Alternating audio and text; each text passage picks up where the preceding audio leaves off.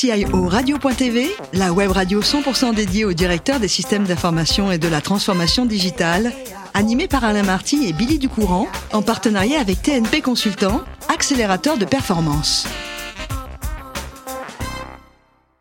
Bonjour à toutes, bonjour à tous, bienvenue à bord de CIO Radio.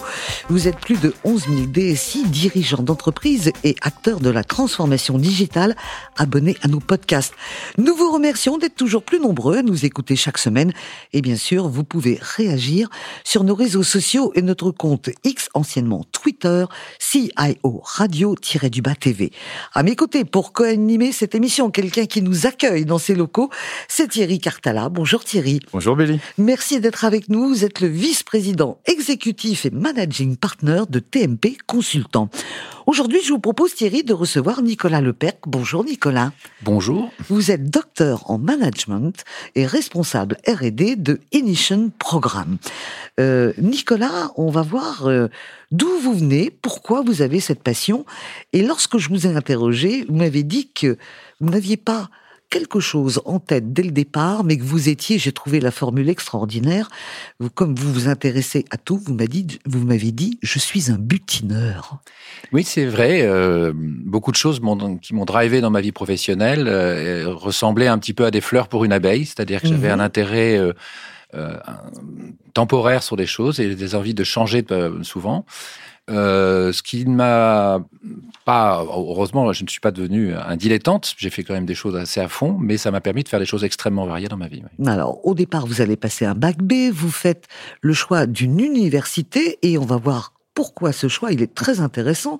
Vous choisissez l'université Paris-Dauphine PSL car il y avait à l'époque le meilleur club de jeux de rôle. Absolument. Et les études dans tout ça Alors justement, j'ai pris un peu, de temps quand j'étais à Dauphine pour les faire, mais au moins j'étais président de l'association, donc j'avais quand même... Euh, bon, vous allez quand même obtenir une maîtrise de sciences de gestion, option marketing et RH.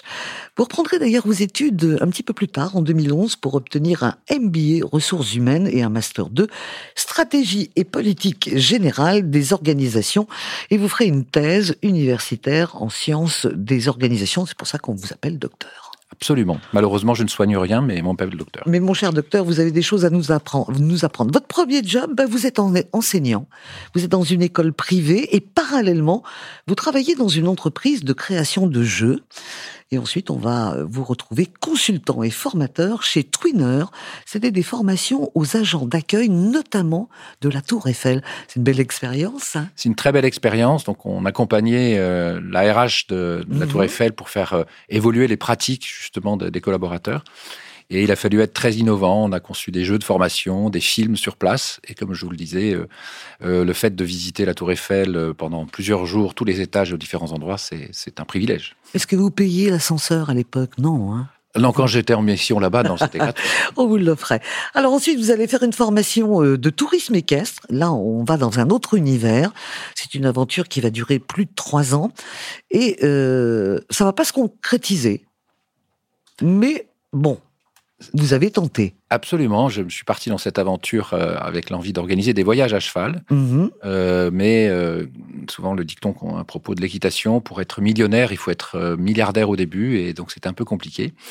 mais j'ai quand même conclu par un très très beau voyage que j'ai organisé en Nouvelle-Zélande. Voilà, absolument. Alors, ensuite, on va vous retrouver chez IMC, l'Institut des métiers et des compétences pendant plus de huit ans. Et puis, vous allez rejoindre Capta Vidéo jusqu'en 2016. Et aujourd'hui, on vous reçoit puisque vous êtes chez Inition Programme. Est-ce que vous avez un titre particulier chez Inition Programme? Ou un titre et une fonction. Je suis responsable de la recherche et développement. Mmh, bah c'est déjà beaucoup. Hein. Alors avec vous Thierry, euh, on va forcément avec Nicolas parler des données RH qui restent ce qu'on appelle des données extrêmement sensibles. Alors, elles sont sensibles à plusieurs égards, effectivement. Vous l'avez certainement vu avec toutes les réglementations euh, RGPD et autres qui, effectivement, hein, jusqu'à Schrems 2 euh, récemment. Euh, quand on fait des jeux vidéo ou des effectivement des, gros programmes effectivement ou des logiciels euh, massivement parallèles, est-ce que effectivement c'est des éléments de contraintes qui sont pris en compte?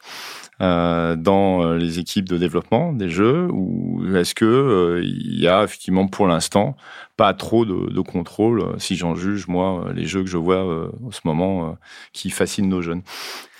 Alors sur ce point, je pourrais pas complètement vous répondre parce que l'activité de d'Ignition Programme est une activité de service en ressources humaines. Donc, euh, euh, on a des clients qui travaillent sur ces problématiques-là. Euh, moi, je collecte des données dans le cadre des études que je réalise, mais les, dispositifs ne sont pas des dispositifs ludiques. Ce sont des dispositifs plutôt d'évaluation. J'ai développé quatre ou cinq outils différents un baromètre d'alignement professionnel, un autre, autre, outil dont on parlera qui est le simulateur de coûts de recrutement et qui fait écho à un des sujets que vous avez abordé dans une séance précédente, je crois. C'est comment réconcilier les RH avec les autres fonctions de l'entreprise et précisément avec la fonction euh, financière cette fois, pas simplement la, fonction informatique. D'accord, donc ça c'est effectivement intéressant de voir cet angle. Quand on regarde un, simulateur effectivement de, de coûts de recrutement, en fait euh, la question qui nous vient tout de suite c'est qu'est-ce qu'un recrutement réussi? Et comment on, on, valorise le retour sur investissement d'un recrutement?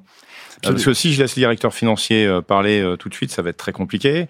Euh, j'aimerais aussi que les opérationnels puissent donner leur avis. Donc, comment vous arrivez à, gérer cette contrainte? Alors, le, choix du recrutement, c'est le choix de faire venir de la compétence à l'intérieur de l'entreprise qui n'existe pas. Et la compétence, elle est portée par un individu, par un collectif d'individus. Elle est pas plug and play, elle se développe après un onboarding, après un temps d'intégration dans la boîte. Si au bout d'un certain temps, on considère que la compétence est présente et qu'elle génère de la valeur, on peut considérer que le, euh, considérer que le recrutement a réussi. De façon globale, le dispositif qu'on a conçu euh, fait une évaluation de ce que crée comme valeur un collaborateur quand il est recruté, en faisant des variations entre des fonctions commerciales, des fonctions produits, des fonctions support, et le moment où l'ensemble des dépenses qu'on a engagées pour le faire venir chez vous ou chez nous euh, ont été couvertes. Et c'est le moment où on considère qu'on a on atteint le seuil de rentabilité par rapport à cet investissement. Mais en réalité, si on a recruté pour atteindre juste le point zéro, c'est pas très intéressant. Et les différents tests et différentes simulations qu'on a réalisées montrent qu'il faut entre 12 et 24 mois. Alors sur des fonctions plutôt dans les métiers qu'on accompagne, hein, qui sont des, fonctions cadres ou des fonctions, euh, on va dire, intellectuelles. Euh, euh, il faut entre 12 et 24 mois pour arriver à véritablement avoir un retour sur investissement satisfaisant. Donc c'est long. Donc recruter, c'est engageant. Donc recruter, c'est une vraie décision importante. Parfois, il faut mieux éviter de recruter. Et si on le fait, il faut le faire bien. C'est aussi ce qu'on cherche à défendre chez Ignition Programme. Et donc vous intégrez dedans la part de la technologie dans les fiches de poste de tous les collaborateurs, parce qu'ils euh, vont tous être amenés à travailler avec énormément de technologie demain, ce qui rend effectivement euh, les parcours plus complexes que par le passé. Euh, prenons par exemple les métiers plus traditionnels dans l'assurance de gestion de back-office. Ça aussi, vous l'intégrez dans votre valorisation du coup d'un recrutement, c'est-à-dire la capacité à monter en compétence sur ces technologies-là et à fournir de la valeur. Absolument. Alors, il se trouve quand même que les générations, la, moyenne d'âge des gens qu'on recrute et qu'on place euh, entre 25 et allez, 40 ans. Donc, c'est une génération qui est très, très affûtée. C'est pas tout le monde, hein, mais très affûtée sur ces sujets-là. Et les entreprises pour lesquelles on travaille, qui sont essentiellement des start-up à l'origine, ont des niveaux technologiques assez importants. Donc, euh, ces prérequis-là euh, sont remplis de façon générale. Voilà. D'accord. Et donc du coup, euh, comment vous voyez évoluer effectivement euh, le métier euh, des DRH demain, euh, puisque effectivement vous les observez régulièrement, vous mesurez, vous avez peut-être des KPI. donc j'ai envie de vous poser la question, docteur, c'est qu'est-ce qu'un bon DRH? Alors un bon DRH, c'est un DRH qui est capable de faire que la création de valeur au sein d'une entreprise passe, soit optimisée grâce à la bonne combinaison de l'ensemble des talents ce que je dis paraît une phase extrêmement large, mais en réalité, ça veut dire trouver le bon talent, lui permettre de s'épanouir dans l'entreprise, lui permettre de, de rester fidèle à l'entreprise et de réaliser une carrière longue, ou en tout cas la plus longue possible, tout en maîtrisant les coûts associés, c'est-à-dire savoir s'il faut recruter ou pas, euh, savoir s'il faut augmenter ou pas, parce que, alors, on a mené une autre étude qui est intéressante euh, auprès de, de 2800 personnes représentatives de la population française qui ont répondu à un gros questionnaire qui s'appelle le baromètre d'alignement professionnel. La rémunération n'arrive qu'en 13e position des attentes des, gens qui ont répondu. La première chose qu'attendent les gens, c'est d'être heureux au travail, de se réaliser, d'être heureux au travail. La deuxième chose, c'est la loyauté et la confiance. Vous voyez que finalement, il y a pas mal de leviers qu'on peut utiliser dans l'entreprise qui ne sont pas forcément des leviers purement économiques dans une logique inflationniste on dirait, on, se dirait, il faut que tout le monde soit à 100 000 euros pour que tout le, monde soit heureux. Du coup, vous avez quand même un, petit peu de travail parce que dans les grandes entreprises tayloriennes qu'on a construites, euh, quand vous aidez un DRH à construire sa voie avec le COMEX pour leur expliquer qu'il n'y a pas que la hiérarchie qui compte, mais aussi le projet. Absolument, et c'est euh, pour le coup, ça fait partie de notre motivation chez Ignition Programme d'être un acteur du changement du travail ou de la façon de voir le travail, absolument. Merci Thierry pour ces questions. Euh, merci à vous, euh, Nicolas, de nous avoir un petit peu aiguillé sur un secteur. Euh, c'est particulier ce qu'il fait, hein, docteur. C'est très pointu. C'est très pointu. Alors, on va voir comment vous décompressez. on l'a dit, vous vous étiez intéressé partout. Il y a deux sujets qui vont vous faire du bien parce que vous avez le sentiment de rester nomade. C'est un, le voyage équestre, on en a parlé. Vous nous avez raconté cette traversée du sud de la Nouvelle-Zélande sur votre cheval, en solo. C'était une course, hein, j'ai envie de dire, en solitaire. Et j'emploie ces mots euh, à dessein parce que votre deuxième passion, c'est la voile. Vous avez mis trois mois. Euh, pourquoi ce besoin d'être nomade tout le temps, de bouger alors j'ai le sentiment que quand on est nomade, on redécouvre à chaque fois les choses différemment. Et euh, pour le coup, je pense que ma vocation tardive de chercheur, puisque j'ai ma, thèse, je l'ai mhm. défendue il y, a, il y a cinq ans maintenant, donc vous voyez, c'est relativement tardif vu mon âge. Euh, mais changer d'univers et euh, être contraint de s'adapter justement à ces univers ou, et d'avoir des rencontres nouvelles, c'est quelque chose qui me stimule énormément. Mhm. Alors, euh, nomade sur un cheval, en traversant certains pays, nomade avec la voile, bien évidemment. Vous êtes un skipper, hein, vous n'êtes pas un amateur n'est pas, vous savez d'où viennent les vents, vous savez naviguer. Et depuis plus de 30 ans, vous avez navigué pratiquement partout. Ça va de la Bretagne aux Philippines, en passant par la Thaïlande ou encore les Antilles. Oui, c'est vrai que j'ai eu la chance d'avoir euh, plein de terrains de jeu euh, de, navigation possibles, euh, avec des bateaux assez différents, évidemment des voiliers, et parfois des catamarans, parfois des monocoques. un grand bonheur, et le parallèle qu'il y a évidemment avec l'équitation, plutôt le voyage équestre, c'est que par construction, normalement un bateau c'est nomade. Si ça reste au mhm. port ou ça reste au mouillage, c'est pas très intéressant. Un dernier mot pour cette passion de la voile, puisque vous naviguez depuis 30 ans. Il y a 30 ans, on n'avait pas les mêmes. Euh, euh, on faisait ça sur une carte. On faisait ça avec la main de l'homme et la réflexion.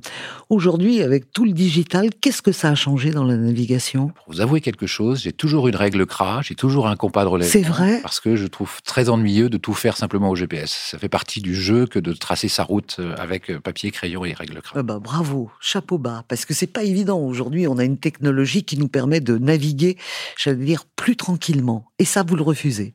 En tout cas, euh, cette tradition marine qui consiste à tracer sa route euh, sur une carte chaume euh, me plaît beaucoup. Voilà. Vous plaît beaucoup. Merci beaucoup, Nicolas, pour tous ces détails. On ira naviguer avec vous, c'est promis. Hein. Vous avez des bouées. Absolument. C'est indispensable. Tout à fait. Gilet de sauvetage. Je n'ai jamais perdu un seul équipier. Mhm. vous êtes un nomade solitaire aussi pour la voile? Non. Non, la voile c'est en équipe. Absolument. Bah oui, il faut monter les voiles. Hein. Il y a ça, et puis surtout, euh, c'est l'intérêt du collectif, même restreint sur un bateau. D'accord. Merci beaucoup, Nicolas. Merci également à Thierry de nous avoir accueillis et pour ces questions. C'est la fin de ce numéro de CIO Radio. Retrouvez toute notre actualité sur nos comptes X, anciennement Twitter et LinkedIn. On se donne rendez-vous mercredi prochain à 14h précise pour une nouvelle émission. L'invité de la semaine de CIO Radio, une production B2B Radio.tv en partenariat avec TNP Consultant accélérateur de performance.